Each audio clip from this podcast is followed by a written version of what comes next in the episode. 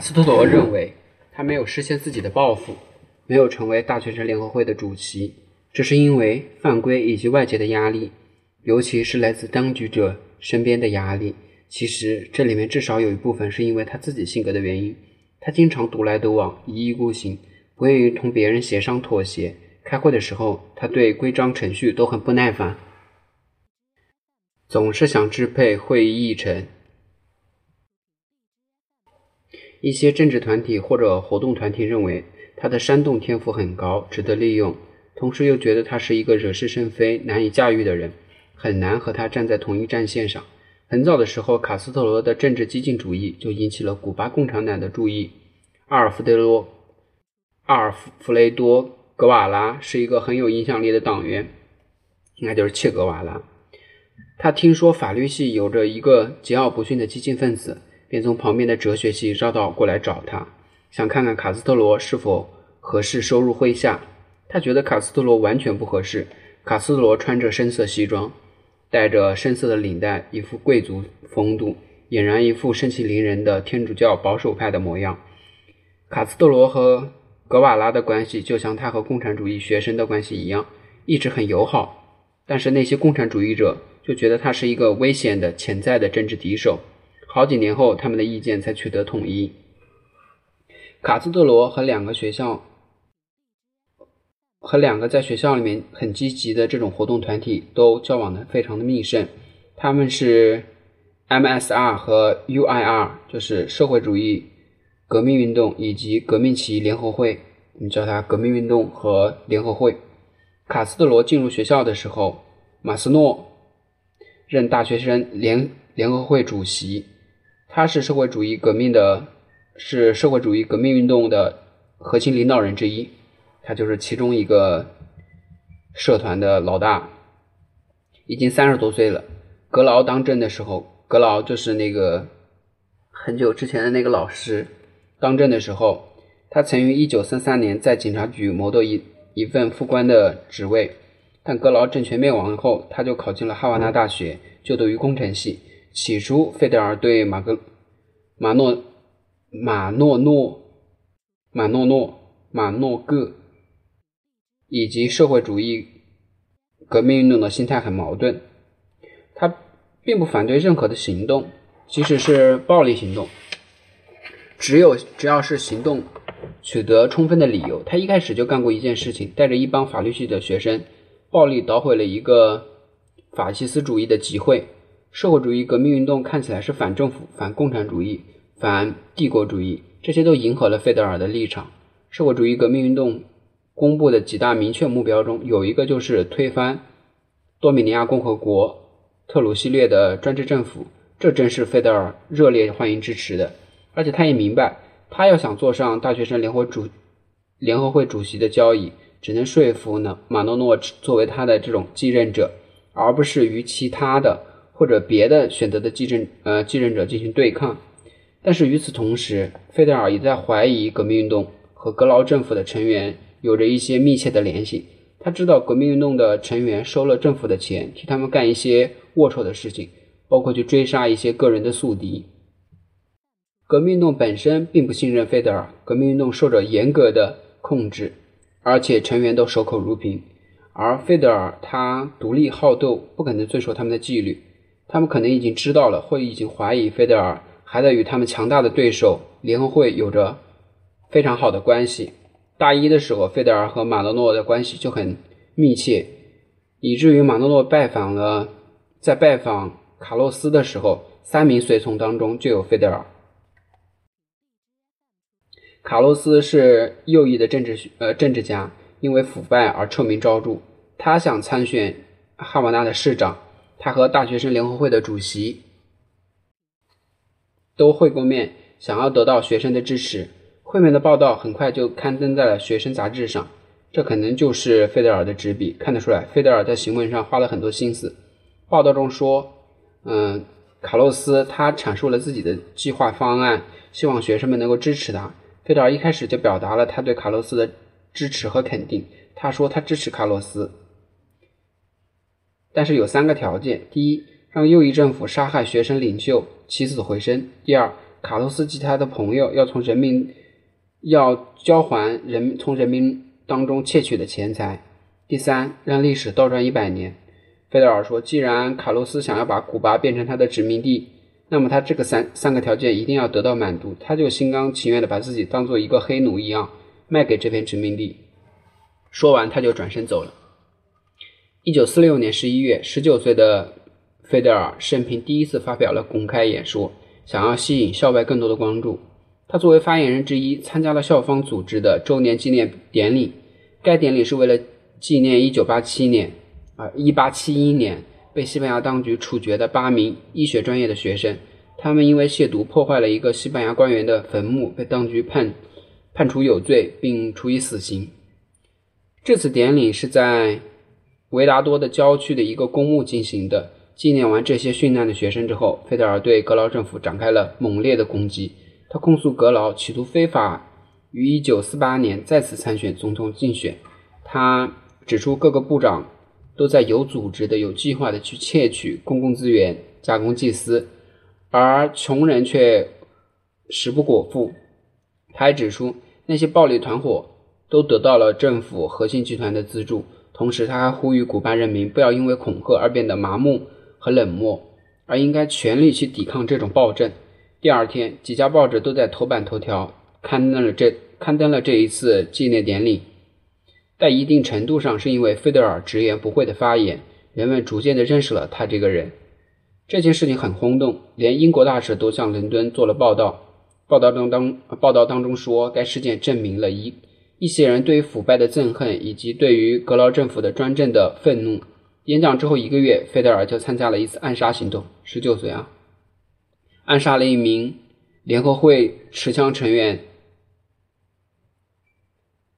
莱昂内斯·戈麦斯，戈麦斯即将升入大学，他吹嘘他打算接任大学生联合会主席。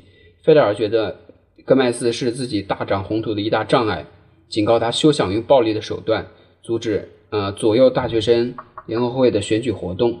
戈麦斯对于费德尔的警告嗤之以鼻。后来，费德尔对另外两个人在体育馆上看见了戈麦斯，他们一时冲动，决定杀死他。当戈麦斯和那伙人离开体育场、体育馆的时候，费德尔几个人朝他开了几枪就跑掉了。戈麦斯没有死，只是受伤了。另一个同伴的腿也受伤了。这件事情还有其他几种说法。一个说法就是，费德尔他们是为马诺诺充当马前卒，因为马诺诺是另一个派的嘛，联合会是这个派的，革命委员会是马诺诺那一派的。然后马诺诺和政府比较好。还有一种说法就是，费德尔没有受到马诺诺的支持。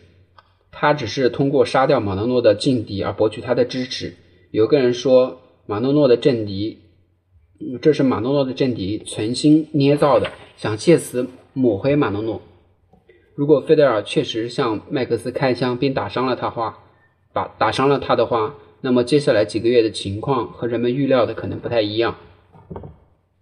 费德尔和社会主义革命运动的关系更加的疏远，更加的对立，但是。和戈麦斯所属的联合会的关系却越来越紧密。联合会的主席是艾米利奥·特鲁，似乎非常的喜欢他。艾米利奥三十多岁，曾在西班牙内战中和无政府主义者并肩作战，还在二战中和美军一起并肩作战。联合会在意识形态上和革命运动并没有太大的差异。但很反对革命运动，因为他是他们认为革命运动是政府的傀儡，为虎作伥。特鲁非常的欣赏费德尔的独立和勇气，认为戈麦斯自己对枪击事件负有部分责任，因因为他非常的爱吹嘘、爱挑逗。费德尔什么时候加入联合会的呢？而且是否真的加入呢？这都有待商榷。他的朋友否认他加入过联合会等其他的团伙。联合会的一个重要的人物后来在流亡当中说，在大学里面，费德尔为了他个人的政治斗争而利用我们，而且他从不觉得自己和联合会的有什么关系。不管怎样，每当费德尔和联合会的头目交往甚密的时候，比如有人看见他们，那他去特鲁的办公室，有时候他会坐着联合会的车，这时候人们就觉得他实际上就是联合会的成员了。菲德尔绝不是这种非暴力的信仰者。不管是出于本能还是出于信念，他睚眦必报，因为在他看来，应不应该采取暴力，完全取取决于你的动机。就是前面讲的，菲德尔他只看你的动机好不好，中间只要动机好，中间采取什么行动都是正义的。他自始至终都在攻击并谴责学校那里学校里面的那些暴力团伙，而他又是联合会的成员，至少和他们有交往。不过他不觉得这样有什么矛盾。当时他就在这呃对这段时期的评论当中写道：“这种邪恶是巴蒂斯塔在十一年的虐待和不公中播下的不满和仇恨的种子。很多人都看到身边的同志被暗杀，都要为他们报仇。一个没有公正的国度，不可能没有复仇。过错不不可能归于年轻人。既然不能够复仇，他们就想掀起一场革命。”当初以匪徒的身份而死的人，以及错误的观念的受害者，今天都是我们的英雄。费德尔因为在大学的时候参加过暴力行动而受到过这各种的指控，但他从未直接的嗯驳斥过。他倒是经常在公共场合说他没有被当局收买过，为此他感到很自豪。一九五五年，也就是他毕业后的第五年，他写道：“现在都已经成为了专业人员。”的成千上万的这种学生看到我五年后的行动，这些人都能为我的行为作证。在一个空前腐败的时代，许多的学生干部都能够在政府找到大把的工作，很快他们就堕落了。而一个能够连续几年领导学生们抗议独裁政府的人，却没有出现在政府工资的名单中，这是难能可贵的。他就是说他自己了，没有被政府收买。费德尔·卡斯特罗总是把自己描述成一个暴力的受害者，而不是一个煽动者。他在1959年写道：“我是学校里面的堂吉诃德，一直都是别人攻击的目标，子弹的靶子。”有些人对他的印象确实也是如此。他有一个狂热的追随者，他还成功的吸引了越来越多公众的注意。一个月，有三十七名学生干部签署了一份宣言，谴责格劳企图再次竞选总统。而卡斯特罗就是这三十四个人当中的一个。他们承诺要继续为反对格劳再次参选而斗争，哪怕牺牲性命。他们还引用南北独立战争中博利瓦的话：“与其跪着苟活，不如站着死亡。”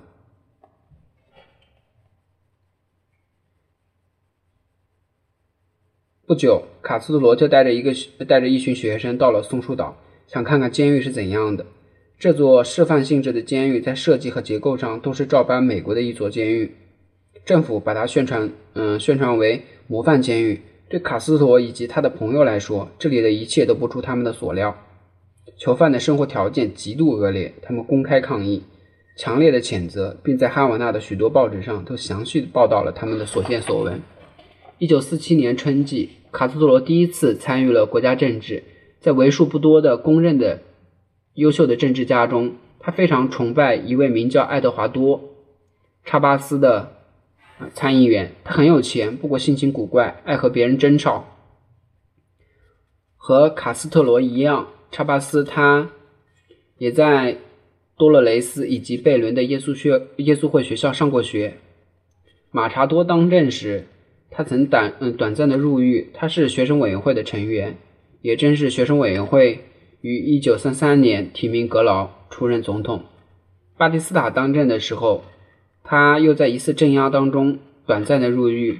他总是站在格劳的正宗，呃，古巴正宗革命党的激进的一派，坚持说一九三三年的运动是一呃不是一场叛乱，而是一场革命。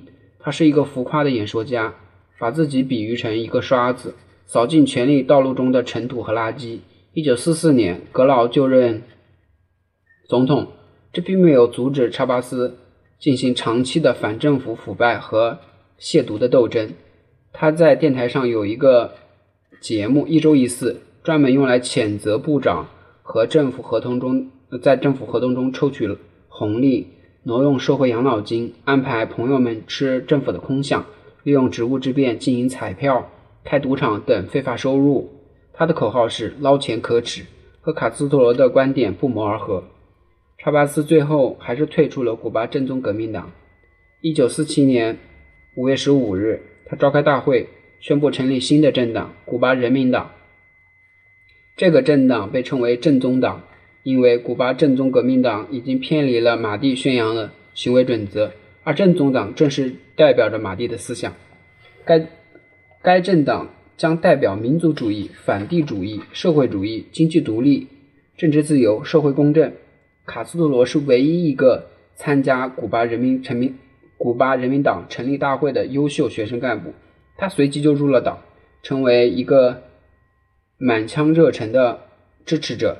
他加入正宗党的这段时间，是他唯一通过投票箱实现政治目的的时期。然而，即使是这段时间，他也对传统的民主程序没有多大信心。他和几名同学一起在正宗党内部建立了一个青年派系，取名取名为正宗党激进行动组。在卡斯特罗的影响下，正宗党激进行动组很快就和正宗党渐行渐远。他们提倡用革命夺取政权，而不是通过选举手段。查巴斯很乐意得到卡斯特罗的支持，但对他的判断力却不嗯就就不看好。他大为恼火的是，卡斯特罗试图把他推向更为积极的立场，想让他断绝和有钱的支持者之间的联系。此时，帮派的帮派之间的斗争进入了更加激烈的新阶段。为了更好地控制局面，格劳政府任命帮派的核心成员担任政府要职。马洛斯被任职为国家体育体育署的署长，这就意味着他不得不放弃大学生联合会主席的职位。革命运动在学校里面四处敲诈勒索、威胁恐吓的主谋就是马里奥。他摇身一变变成了一个警察部门的少校，担任哈瓦那警察调查调查处的处长。埃米利奥也被授授予了少校的头衔，在国家警察学院当中当主任。格劳希望这些人能为他所用，成为他控制、恐吓工会的工具。他不想动用军队。他怀疑军队的忠诚度，这样的结果可想而知。当初的帮派斗争，如今如今已经演变了警察部队的火并与厮杀。在大学里，卡斯特罗参加了一些师生、员工主张改革的会议。他继续奔走，希望能够当选大学生联合联合会干部，但没有成功。选举的程序还是沿袭沿袭旧的制度。社会主义革命运动。又再一次和联合会较量。革命运动知道自己不可能讨好所有人，因此推出了更多候选人参选，其中包括一些共产党员。他击败了联合会以及其他深得天主教徒支持的竞争对手。这些竞争对手中，卡斯罗总是冲着总书记的职位去的。最终，恩里克·奥瓦里当嗯当选为大学生联合会的新主席。他是一个相对没有争议的温和派的社会主义者，而击败卡斯特罗坐上坐上总书记交椅的阿尔弗雷多·格瓦拉是卡斯特罗社会主义派的朋友。一九四七年七月十十六日召开的特别会议宣布了这一个拟定的大学改革会议大大学改革方案，卡斯特罗就是发言人之一。他充分地把握了这次机会。他的演讲风格张扬浮夸，但内容几乎都是卡式风格。他后来的演讲风格也基本就是这样。他揭露了几前几届残虐的政府残杀学生的行径，听众们都听得义愤填膺。他又对卡斯特罗，呃，他又对格劳政府发起了无情的攻击，控诉他们贿赂帮派，去恐吓威胁古巴民众。卡斯特罗的发言让当局忍无可忍。尤其是哈瓦那的警察调查处处长萨拉巴瑞亚少校，他是卡斯罗主要攻击的对象。于是，卡斯罗收到了一份措辞严厉的最后通牒。卡斯罗大二起就全身心的投投入于政治，以至于没有参加学年考试，因此从理论来说，他是没有资格继续上课的。萨尔巴瑞亚以此为理由，要求他远离学校，否则的话，他将小命不保。一九六一年，卡斯罗回忆这段往事往事时说：“整个校园的气氛都被当时的政治弄得乌烟瘴气。我那时鲁莽冲动，渴望有所作为，决定挺身而出。我性格坦率耿直，但很快让我和周围的人，就让我和周围的人贪赃枉法的政府当局以及学校里面帮派林立的腐败制度产生了冲突。在腐败政客的唆使下。”一些帮派就威胁我，不允许我进入校园。这是一个做出重大抉择的时刻。我一个人躺在沙滩上，面对大海，分析时局。没有考虑个人的安危，我毅然回到学校。后来想想，这其实是很鲁莽的。但如果我不回学校，那就意味着我向威胁屈服，向那些恶霸屈服，我的理想和抱负都将付诸东流。所以我决定回回到学校，手里面拿着武器。卡斯特罗总在关键的时候逢凶化吉。